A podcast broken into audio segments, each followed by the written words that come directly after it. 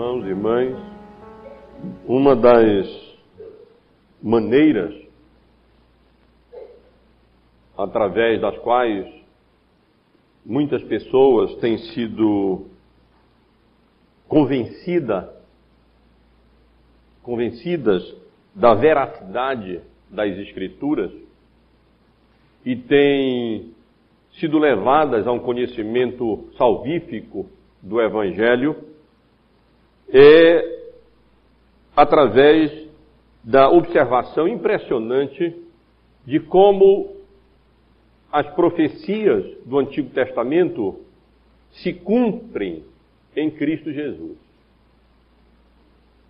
Várias pessoas,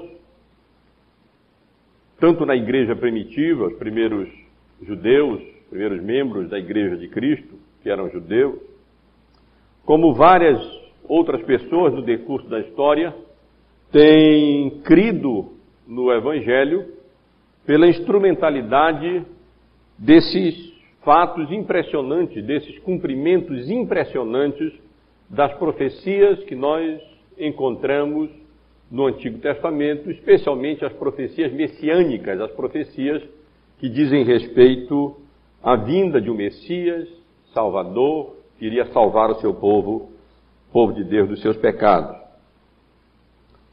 E a passagem que eu acabei de ler com os irmãos registra o cumprimento de algumas dessas profecias.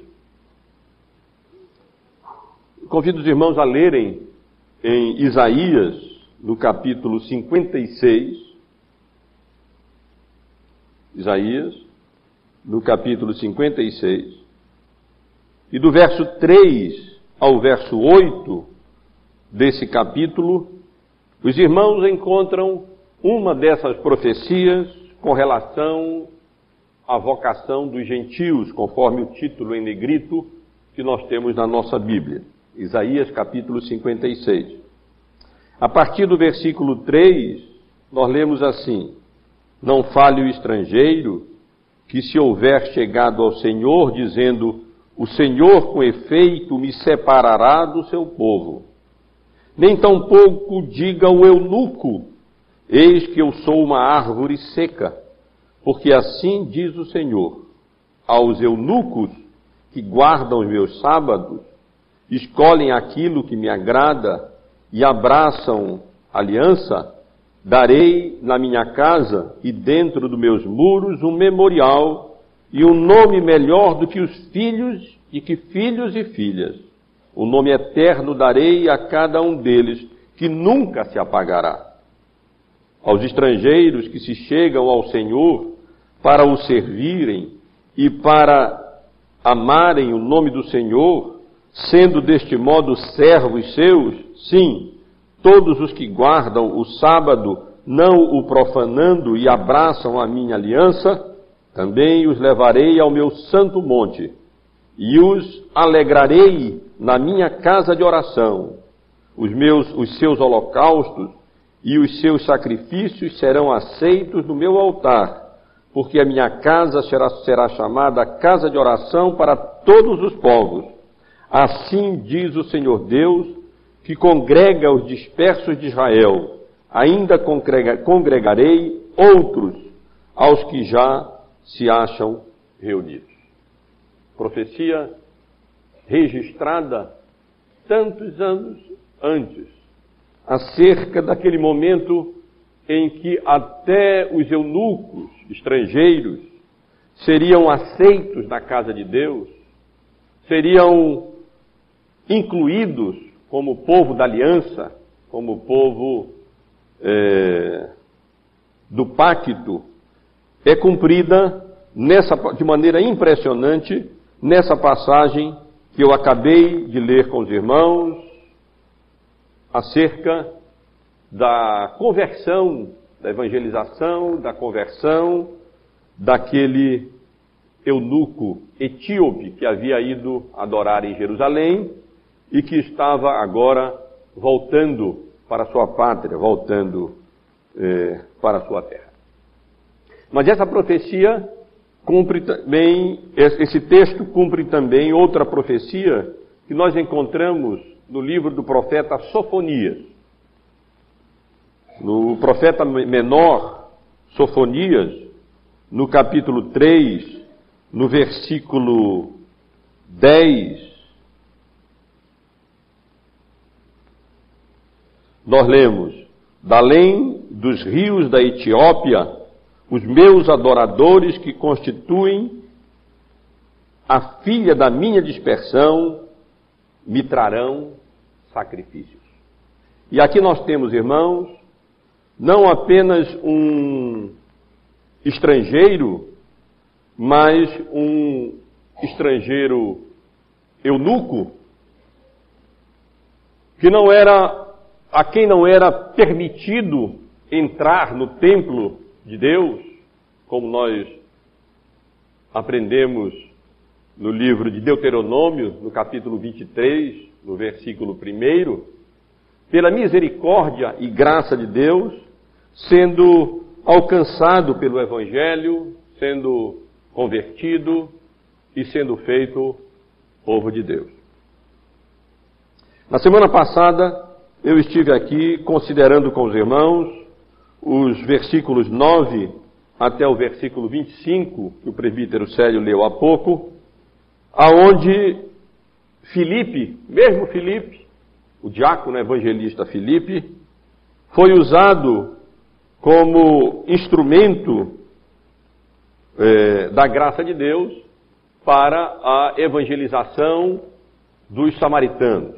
Nós vemos nesse capítulo todo, nesse capítulo 8, importantes barreiras étnicas, culturais, religiosas, sendo rompidas pela pregação do Evangelho, pelo testemunho do Evangelho, e o Evangelho é, extrapolando as barreiras do muro de Jerusalém, alcançando, como o Senhor Jesus mesmo havia predito, tanto a Judéia como Samaria, e agora, como nós vamos ver, começando a alcançar os confins da terra, com a conversão deste estrangeiro eunuco ao Evangelho do Senhor Jesus.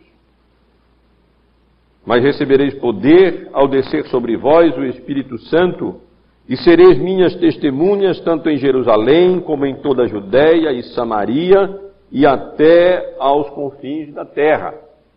E nós estivemos vendo aqui como a morte de Estevão, fiel testemunha de Cristo, martirizado ali por amor a Cristo e por amor ao Evangelho, nos planos de Deus, suscitou uma grande perseguição, e aquela grande perseguição resultou em uma grande dispersão da igreja, alcançando Samaria. Entre a igreja ali dispersa, o evangelista Filipe estava no meio. E como através desta grande dispersão, eh, o evangelho alcançou os samaritanos, e como as cidades samaritanas se encheram de alegria pelo conhecimento do evangelho salvífico anunciado ali pela igreja, testemunhado pela igreja e pregado em Samaria pelo evangelista é, Filipe. Eu vi também com os irmãos como o poder do evangelho é, prevaleceu sobre as trevas de Samaria, mas também como o poder do Espírito Santo em épocas de reavivamento eh, se manifesta, como nós vimos aqui, mas também, infelizmente, como o poder da hipocrisia religiosa e da superstição espiritual prevalecem sobre os crentes hipócritas. Mas agora, irmãos, nós temos de nós, diante de nós essa passagem tão, tão importante da palavra de Deus, nesse momento histórico do avanço do reino de Deus na terra, nesse mundo, na igreja ali primitiva, quando o mesmo evangelista Filipe, que havia sido usado para cruzar, para ser um pioneiro, cruzando assim aquela fronteira e ali pregando o evangelho aos samaritanos, agora ele é também utilizado por Deus diretamente para ir mais além e de maneira ousada pregar o Evangelho, ensinar o Evangelho, testemunhar o Evangelho ali para pessoas que sequer samaritanos eram. Era um, um gentil, um estrangeiro, que era apenas um homem é, piedoso, um homem que havia sido é, familiarizado com o judaísmo, havia entrado em contato com o judaísmo e que se converteu, havia se convertido ao judaísmo. Não podemos dizer que ele era um prosélito do judaísmo, porque pela sua condição de eunuco, ele de fato não poderia ser um prosélito do, do, judaísmo, ele não poderia entrar no templo, ele não poderia adentrar o templo. O máximo, mais perto até onde ele poderia chegar, era até o átrio dos gentios, mas ali então, agora nós vemos o evangelho chegando, alcançando gentios piedosos, inclusive eunucos, os quais, aos quais não era na antiga dispensação, permitido é, entrar na congregação dos santos, não era permitido entrar mesmo no templo de Jerusalém. E eu quero convidar os irmãos a acompanharem comigo essa história, esse relato que Lucas faz aqui, da conversão desse eunuco etíope, desse avanço do evangelho, rompendo essa barreira, mais essa barreira étnica e religiosa, e alcançando assim os primeiro, o primeiro é, gentil.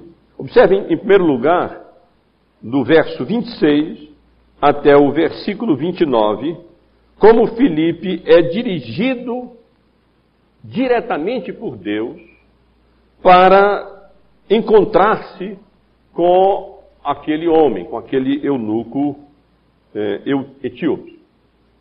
No versículo 26, nós lemos que, estando ali Filipe no meio daquela atividade evangelística muito bem sucedida em Samaria, pregando o evangelho, ensinando o evangelho, e as pessoas ali se convertendo ao evangelho, embora os hipócritas como Simão viessem ali no meio, mas isso acontece sempre, no meio do trigo ao joio.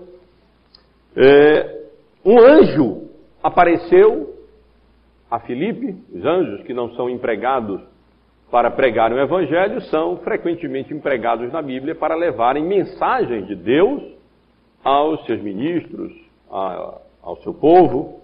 E aí um anjo do Senhor aparece a Filipe e diz, ordena a Filipe que ele deveria se dispor e sair da região de Samaria, descer no caminho de uma região deserta que levava até a uma das cidades dos filisteus, a Gaza, do Antigo Testamento, e diz o texto que Filipe prontamente obedeceu. Simplesmente, no final do versículo 25, nós, nós lemos que ele se levantou e foi. Uma ordem absolutamente estranha, esquisita, deixar um campo tão promissor, evangelístico como aquele, missionário, como aquele em que ele se encontrava, pregando, ensinando e muito bem sucedido, e se dirigir a, uma, a, um, a um local deserto, a uma estrada deserta, sem nenhuma instrução acerca do que aconteceria ou do que ocorreria ali. Mas Felipe prontamente obedeceu e foi. E, nesse, e nesses versículos, verso 25, 26 a 29, nós vemos também não apenas essa, encontramos não apenas essa ordem estranha e essa obediência pronta de Filipe, mas também nós vemos como o Deus que havia ordenado que Filipe saísse de Samaria e fosse para aquela estrada deserta que levava a Gaza, ali ao sul, numa região deserta, é, como Deus já havia providenciado tudo, havia providenciado todas as circunstâncias e ele tinha um objetivo específico para Filipe ir àquela região, porque ali ele se encontraria com um eunuco. A palavra designa uma pessoa que na época no Oriente era emasculada, tinha os seus órgãos é, genitais mesmo extraídos, e geralmente eram empregadas para serviços importantes em reinos, na corte, em cortes reais. Às vezes eles tomavam conta de haréns do rei, dos reis, mas às vezes eles eram também empregados como altos oficiais que tinham sobre si responsabilidades muito grandes. E era exatamente o caso deste eunuco etíope. Ele diz o texto que ele era oficial de Candace. Candace não é o nome de uma rainha. Candace é um título, assim como Faraó, assim como César, e assim também as rainhas mães naquela região da Etiópia, na época, eram chamadas de Candace. E ele exercia uma função importante. Provavelmente era um homem de cor, provavelmente, certamente era um homem negro, de uma região ao sul do Nilo, não exatamente aonde hoje se localiza a Etiópia, mas aonde hoje se localiza o Sudão. E diz o texto então que quando Felipe chegou naquela, naquele caminho, então ia passando um carro, ia passando ali uma, provavelmente uma carroça puxada por bois, uma carruagem bem, bem simples, provavelmente. É, e então ali ia esse etíope, que era um eunuco e que era um, um ministro das finanças da Etiópia, e que, vindo de Jerusalém, ele vinha aproveitando, remindo o tempo, como nós devemos fazer, naquele, na sua jornada de volta ao seu país, lendo no rolo é, do profeta é, Isaías. Diz o texto que ele viera de adorar em Jerusalém, o que indica que ele havia já aceitado o judaísmo, ele havia entrado em contato com o judaísmo, muito provavelmente com as pessoas que eram dispersos, judeus que haviam sido dispersos por todos aqueles países, por todas aquelas regiões ali ao redor do Mediterrâneo, e então ele é, havia sido levado a ler o Antigo Testamento, a crer no Antigo Testamento, e havia sido levado a adorar o Deus revelado no Antigo Testamento. E lá vinha ele, lá tinha ele saído do seu país e tinha ido a Jerusalém para adorar, e agora ele estava retornando no carro quando, nessas circunstâncias tão apropriadas, é, o encontra ali, ordenado por Deus, para que ele fosse àquela região, e então o Espírito de, o Espírito de Deus agora é, diz a Filipe que ele deveria se aproximar do carro e acompanhar o carro. Claro que os irmãos não devem imaginar nada parecido com os carros de hoje. Não daria para ele acompanhar andando ali. Mas não é difícil uma carroça ali sendo puxada e então Felipe correr, se aproximar da carroça e acompanhar bem de perto aquela carroça ao ponto de poder ouvir que dentro dela ia aquele oficial é, etíope lendo exatamente no livro de, do profeta Isaías. Mas essa passagem não relata apenas esse encontro dirigido por Deus de Filipe com aquele eunuco etíope, quando ele foi, quando Filipe foi ali arrancado daquela situação tão promissora evangelística levado a uma região desértica e ali obedeceu, e ali ele compreendeu porque ele havia sido levado até lá, para que pudesse pregar o evangelho, falar do evangelho exatamente aquele homem. Mas essa passagem também nos fala de como Filipe evangelizou aquele etíope. Nos versículos 30, acompanhem comigo, até o versículo 35, nós encontramos o relato dessa evangelização, dessa atividade mesmo missionária de Filipe, anunciando o evangelho da graça de Deus em Cristo àquele homem. E mais uma vez nós vemos aqui como como as circunstâncias eram propícias. Ele estava lendo numa passagem muito apropriada. O homem estava lendo exatamente é, numa, numa passagem, numa porção do livro de Isaías, no capítulo 53 de Isaías, versículos 7, versículo 8, que falam, que fala, falava ou anunciava exatamente o Messias Salvador.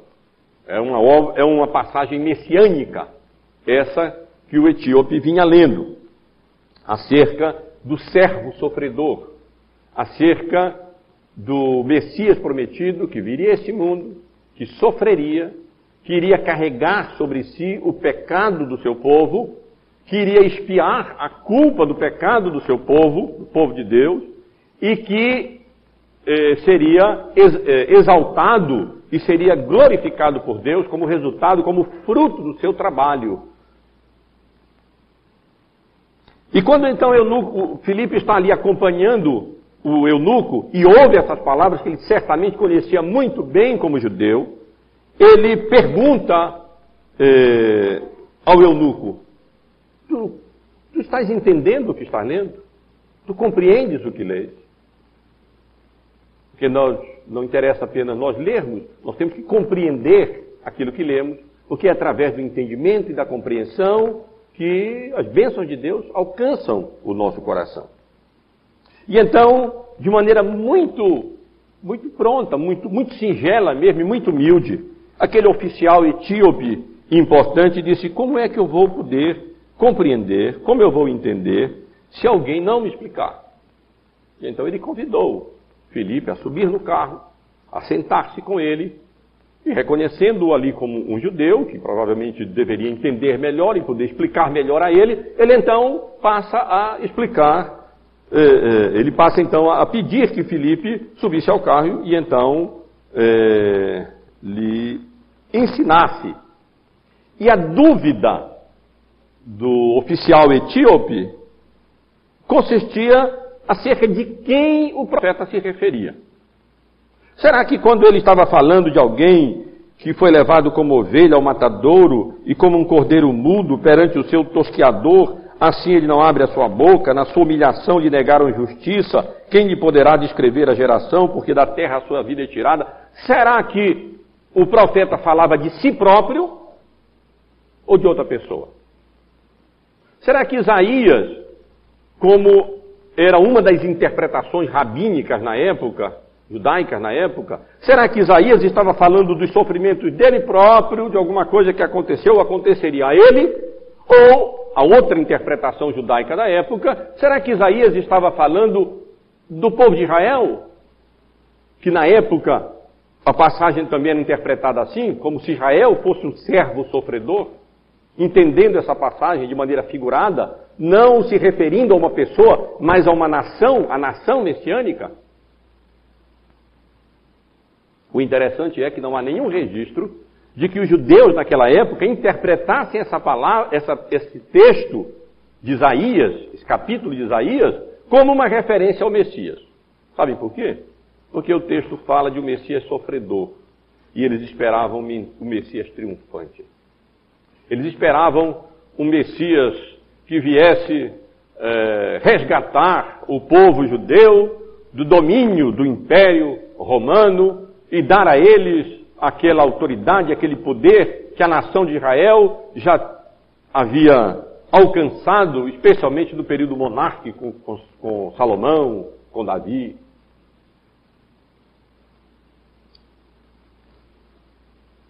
E então, Filipe é, aproveite essa oportunidade que Deus deu.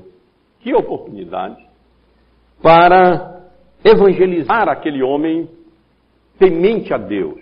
Temente a Deus. Era um homem piedoso, era um homem que já conhecia o judaísmo, como eu mencionei aos irmãos, que já é, adorava, cria e adorava o Deus de Israel, mas que, exatamente como os judeus de modo geral, não sabia como entender, como interpretar essa passagem. E então Filipe fornece a chave para a interpretação das Escrituras, para a interpretação do Antigo Testamento. E começando por essa passagem, diz o texto, Filipe explicou o significado delas e anunciou-lhe a Jesus. Nós podemos imaginar aqui que Filipe, pelo que o texto diz, Filipe não apenas se deteve nesses dois versículos, mas ele provavelmente foi lá para o capítulo a passagem toda que se encontra no capítulo 53 do livro Isaías, e ali então ele foi anunciando, é, explicando aqui, o significado dessa passagem toda que ele vinha lendo. E se os irmãos abrirem a Bíblia, no capítulo 53 do livro de Isaías, a partir do versículo 13, os irmãos lerão uma profecia messiânica impressionante. Impressionante.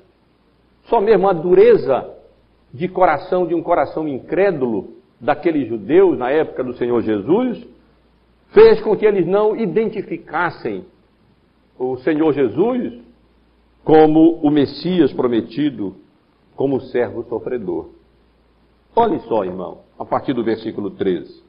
Eis que o meu servo procederá com prudência, será exaltado e elevado. A partir do, desculpe, a partir do, do capítulo 13, do, do verso 13 do capítulo 52, aí entrando pelo capítulo 53. No verso 13 do capítulo 52, eis que o meu servo procederá com prudência, será exaltado e elevado e será muito sublime. Como pasmaram muitos à vista dele, pois o seu aspecto estava muito desfigurado, mais do que o de outro qualquer, e a sua aparência mais do que a de outros, a dos outros filhos dos homens. Assim causará admiração às nações, e os reis fecharão as suas bocas por causa dele porque aquilo que não lhes foi anunciado verão, e aquilo que não ouviram entenderão.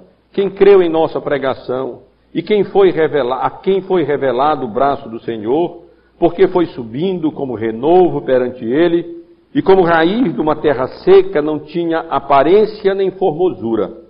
Olhámo-lo, mas nenhuma beleza havia que nos agradasse. Era desprezado e o mais rejeitado entre os homens. Como de, homem de homem de dores, e que sabe o que é padecer, e como um de quem os homens escondem o rosto era desprezado, e dele não fizemos caso. Certamente ele tomou sobre si as nossas enfermidades, e as nossas dores levou sobre si. E nós o reputávamos por aflito, ferido de Deus e oprimido. Mas ele foi traspassado pelas nossas transgressões e moído pelas nossas iniquidades. O castigo que nos traz a paz estava sobre ele, e pelas suas pisaduras fomos sarados. Todos nós andávamos desgarrados como ovelhas. Cada um se desviava pelo caminho, mas o Senhor fez cair sobre ele a iniquidade de todos nós. Ele foi oprimido e humilhado. Trecho que o etíope vinha lendo. Mas não abriu a boca. Como cordeiro foi levado ao matadouro, e como ovelha muda perante os seus tosquiadores, ele não abriu a sua boca. O juiz opressor foi arrebatado, e de sua linhagem quem dela cogitou, porquanto foi cortado da terra dos viventes, e por causa da transgressão do seu povo foi ele ferido. Designaram-lhe a sepultura com os perversos, mas com o rico esteve na sua morte posto que nunca fez injustiça, nem dolo algum se achou em sua boca.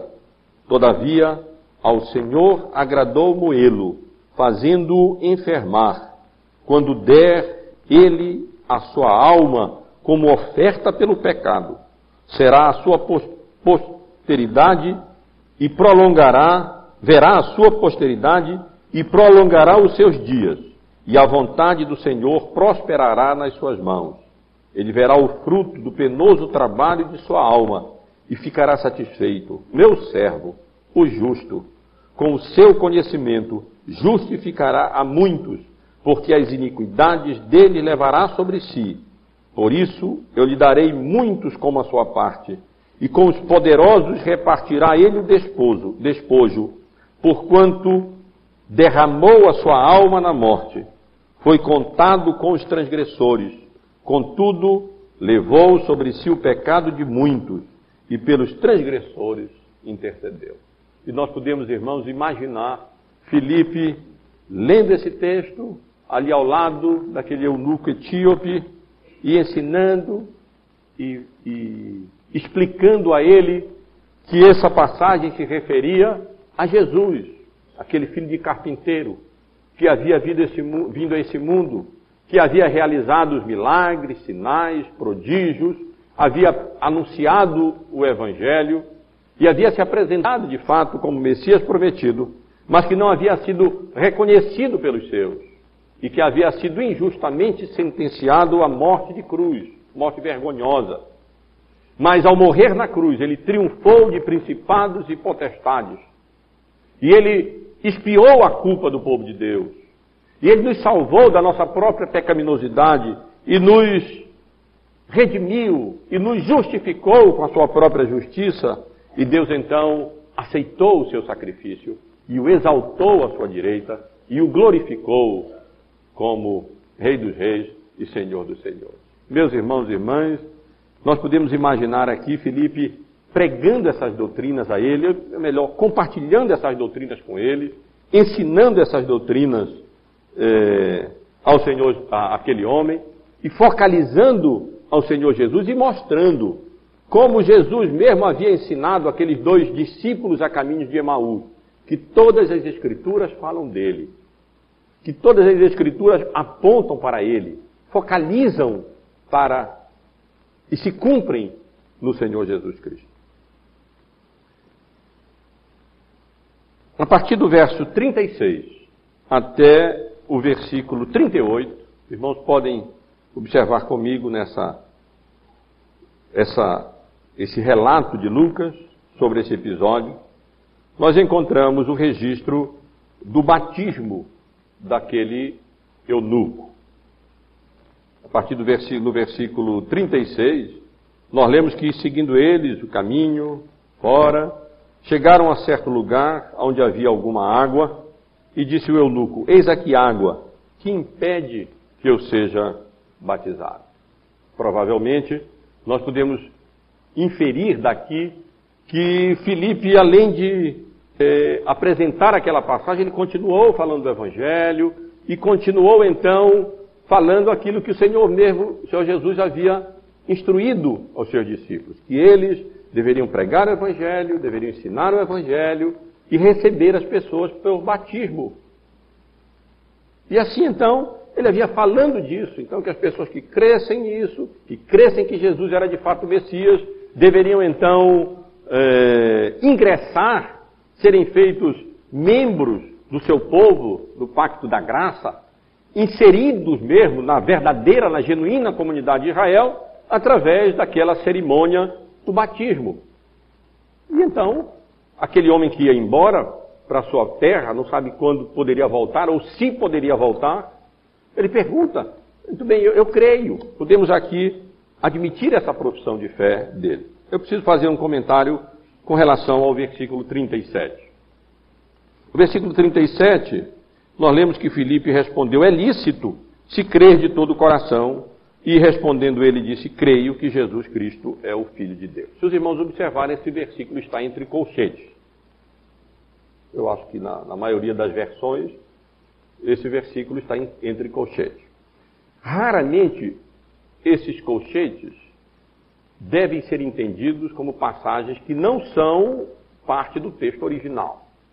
Muitas vezes alguns pensam assim, mas não é, não, não devemos desacreditar que são. Mas nesse caso específico, é, tudo aponta para o fato de que não é de fato um texto original.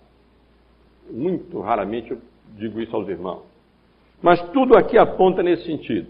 Nem esse, essa, esse versículo se encontra nos manuscritos mais antigos do Novo Testamento, nem encontra na grande massa, na grande maioria dos manuscritos. Ele acabou entrando nas nossas versões porque ele se encontra num texto antigo, num texto é, grego publicado no início do século XVI, o chamado de textos recéptos, o texto recebido, e naquela edição do texto grego, é, esse versículo é, se encontrava. Ele, claro que ele se encontrava em alguns poucos manuscritos, é, relativamente antigos só, e muito provavelmente foi a adição de algum escriba que sentiu falta de, de, de ter aqui uma, uma, uma profissão de fé clara, explícita, do eunuco é, etíope e de uma resposta ali explícita de Filipe. E muito provavelmente ele então inseriu esse, esse comentário aqui e depois então acabou sendo colocado na, na, no texto Receptus. E aí então, como muitas das versões mais antigas foram baseadas no texto Receptus, esse texto acabou sendo é, mantido nas nossas versões. Mas nem ele se encontra nos textos mais antigos, nem ele se encontra na grande massa, 90 e tantos por cento dos manuscritos do, Novo Testamento. Portanto, nós podemos até pular esse versículo 37 para o versículo 38. O etíope havia feito essa pergunta, que aqui, eis aqui a água, o que impede que eu seja é, batizado. E no versículo 39, Lucas registra que então eles pararam o carro, é, versículo 38, que eles pararam o carro e que então ambos desceram a água e Filipe é, realizou o pedido de, do eunuco e de fato o batizou. Cabe aqui alguns comentários. Embora é, esse texto, esse versículo 37, evidentemente, não seja de fato um, um, um parte do texto do Novo Testamento original, texto grego, na verdade ele expressa aquilo que nós podemos subentender. É claro que Filipe teve evidências de que aquele homem de fato havia crido na sua mensagem. Aqui não diz quanto tempo eles haviam viajado, provavelmente passou um bom tempo ali viajando, ensinando, explicando, e de fato aquele homem deu evidências mesmo de que creu naquele, no evangelho que Filipe anunciou a ele, creu em Cristo como único e suficiente Salvador, como Messias prometido na religião que ele havia abraçado, o judaísmo, como cumprimento daquelas promessas do Antigo Testamento, inclusive a promessa do servo sofredor, e com todas essas evidências. E dado que aquele homem iria continuar a viagem, iria para o que na época era considerado o fim do mundo, os confins da terra, a Etiópia. Ele então, Filipe então, não se recusa e ele desce ali a água. Nossos irmãos batistas eh, e pentecostais não precisam entender que necessariamente eles tenham mergulhado, não é? porque o texto diz apenas que eles desceram a água. Eles certamente desceram, encontraram ali uma lagoinha, um riachinho, alguma coisa assim, desceram a água, provavelmente ficaram com as gravuras mais antigas, que nós temos registros de batismos na igreja primitiva, ficaram ali com a água até a cintura, alguma coisa assim, e Filipe então derramou água sobre ele. Mas pode também ter é, mergulhado. Esse texto não, não, não indica nada. O fato é que o sujeito é o mesmo do verbo, são os mesmos. Então, se o eunuco mergulhou, Filipe, que o batizou, mergulhou também, porque ambos desceram água. E ali então, de um modo ou de outro, ele foi batizado. Não podemos, portanto, desse texto inferir nenhuma, nenhum método nem outro do batismo. E eh, o homem foi batizado, foi inserido visivelmente na igreja visível de Cristo, nessa nova dispensação da graça. E os últimos versículos 39 e 40.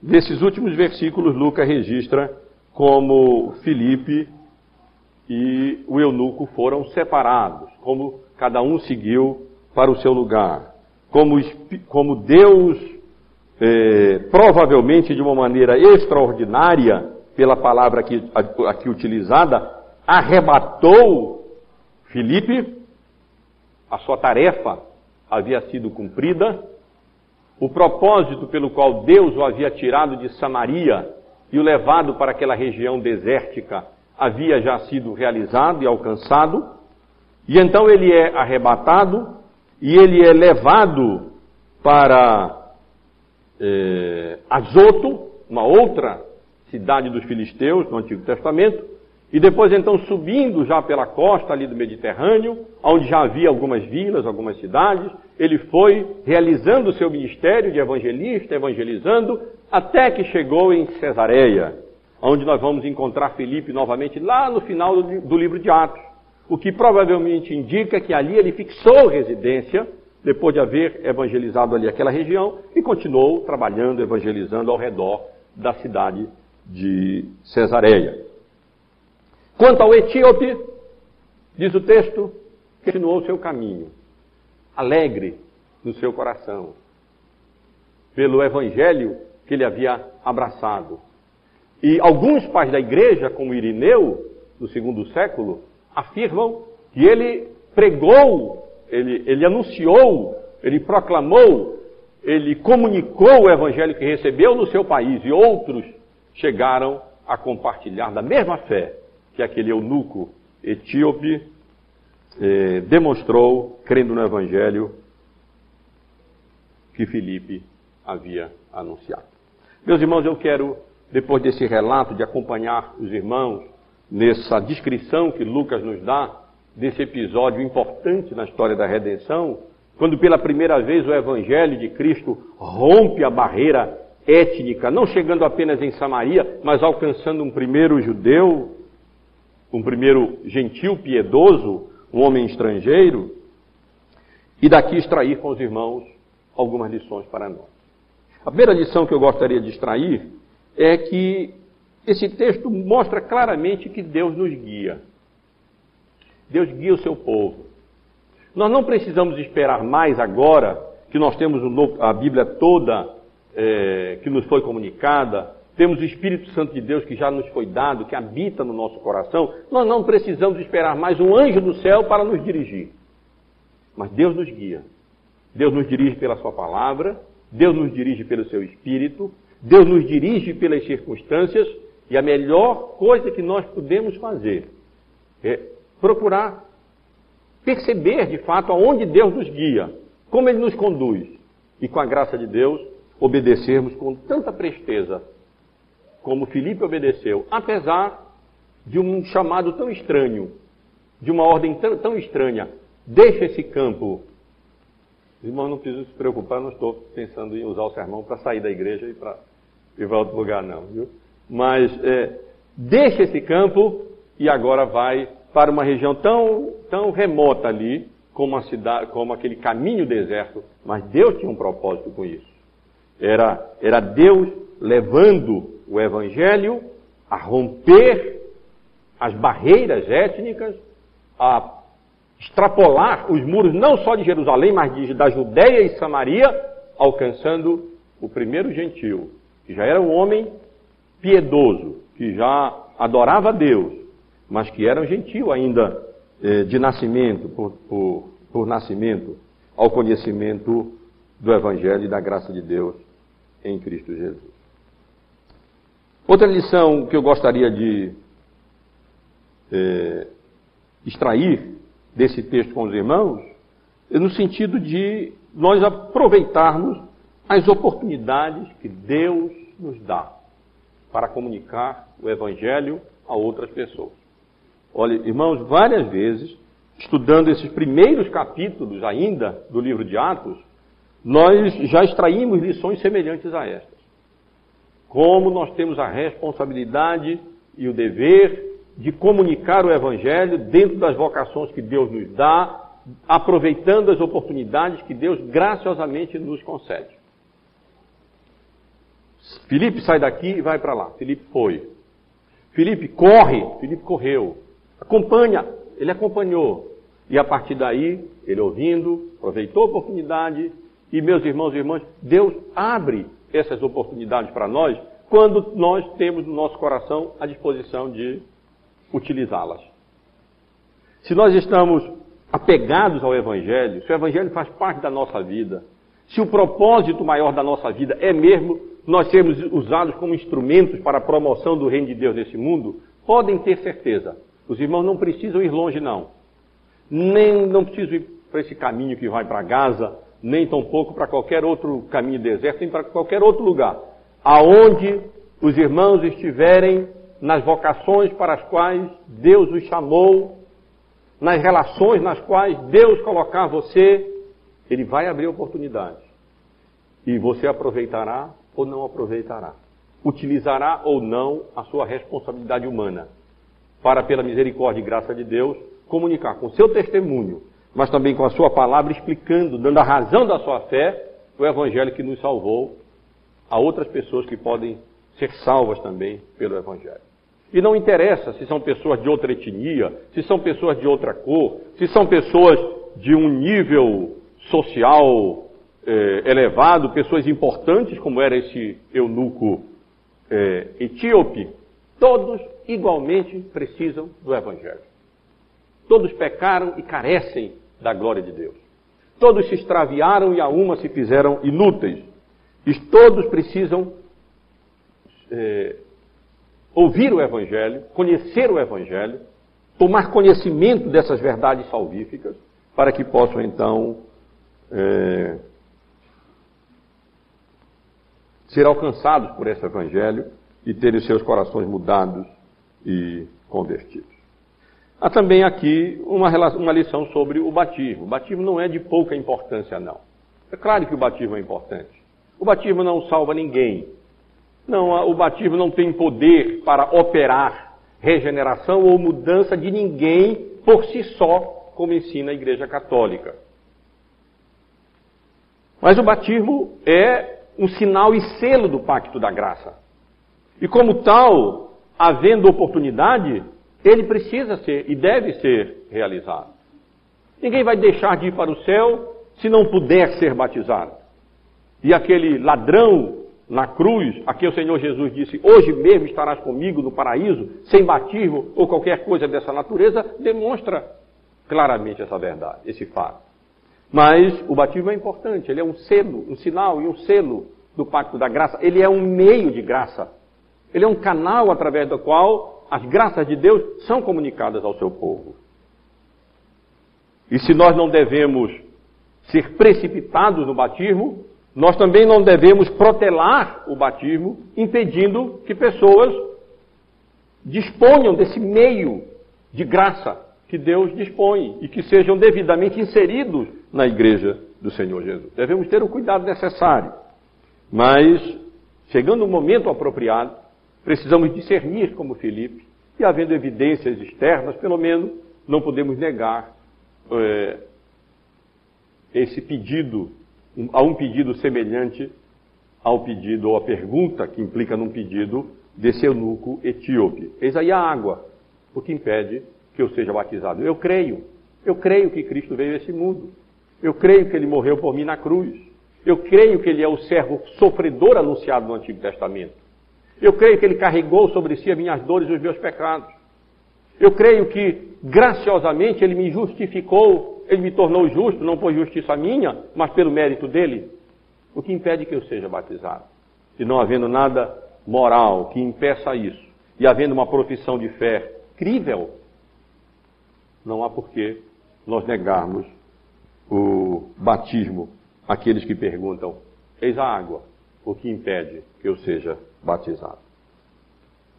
Há também aqui, irmãos, uma outra lição acerca da necessidade não apenas das Escrituras, mas daqueles que explicam as Escrituras. É interessante nós observarmos, tanto no Antigo como no Novo Testamento, Deus não simplesmente deu a Bíblia, mas Ele deu a Bíblia e, juntamente com a Bíblia, Ele sempre vocacionou pessoas que deveriam dedicar o seu tempo ao estudo da Bíblia para compreenderem as Escrituras e assim explicarem, ensinarem, pregarem as Escrituras. São os ministros da palavra. Os evangelistas, naquela época, aqueles assessores imediatos dos apóstolos, como foi o caso de Filipe. Hoje em dia, os, os, os presbíteros que se afadigam na palavra e no ensino, e que são chamados exatamente para se afadigarem na palavra, estudarem a palavra para poder explicar o significado da palavra e anunciarem a palavra com propriedade, manejando bem a palavra da verdade. No Antigo Testamento havia os escribas, havia os sacerdotes, da boca do sacerdote o povo deveria encontrar a instrução, a sabedoria. É, e no Novo Testamento, naquele momento ali de instituição da igreja, nessa dispensação da graça, nós encontramos os apóstolos, que eram ministros da palavra, os profetas, que eram ministros da palavra, os eh, evangelistas, como Filipe, que eram ministros da palavra, e temos um ofício não temporário como aquele, mas um ofício permanente de ministros do evangelho.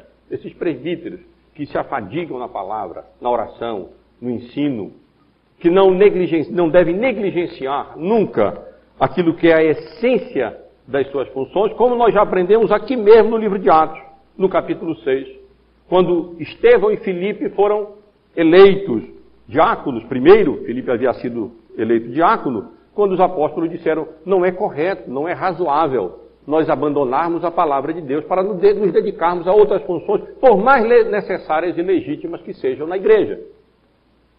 Vamos escolher homens, sete homens de boa reputação, cheios do espírito, do espírito, aos quais encarregaremos deste serviço. Quanto a nós, nos dedicaremos especialmente, essencialmente, à oração e ao ministério da palavra. Portanto, não basta nós darmos as Escrituras, é preciso nós explicarmos as Escrituras. Essa é a nossa função, essa é a minha função principal. Pregar a palavra, explicar a palavra, anunciar a palavra, orar e pregar, orar e ensinar.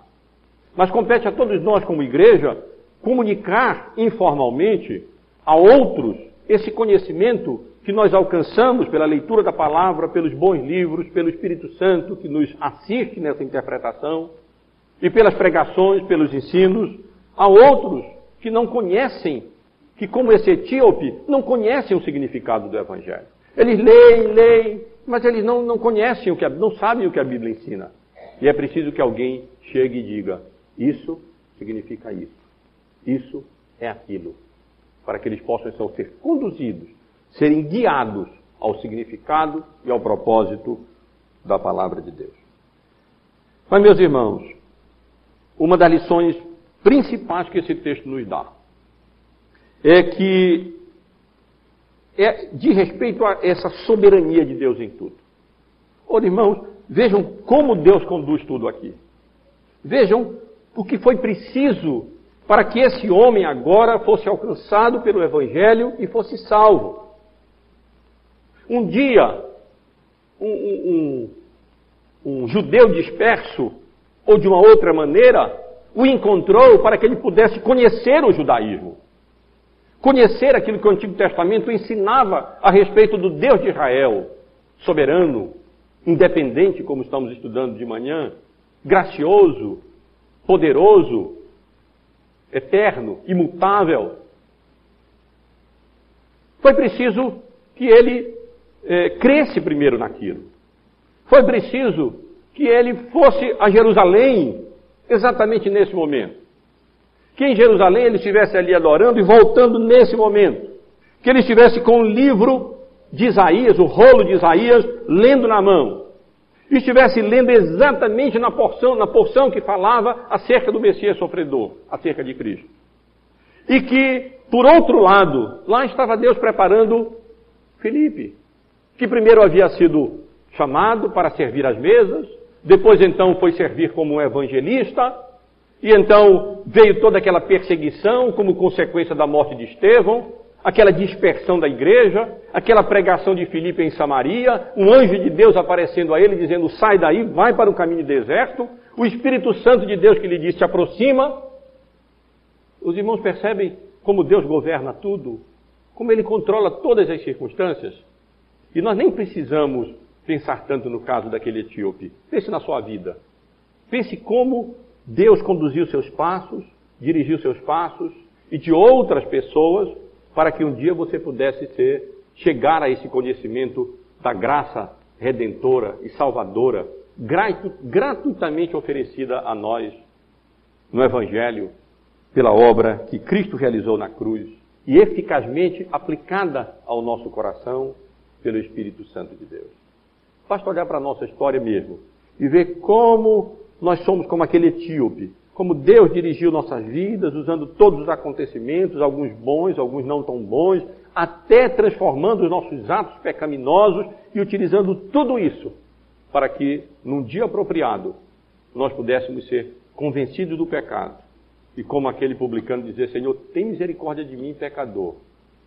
o Evangelho nos ser anunciado, pregado ou lido, e então nós chegarmos, como nós chegamos, pela misericórdia e graça de Deus somente, ao conhecimento do Evangelho e à salvação em Cristo Jesus.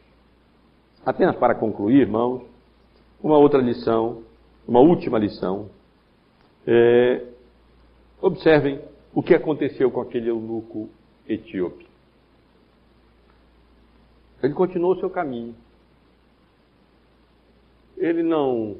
Ele, ele, ele conheceu ali o Evangelho, teve a sua vida mudada, seu coração rejubilando de alegria, de gozo mesmo, mas ele continuou o seu caminho.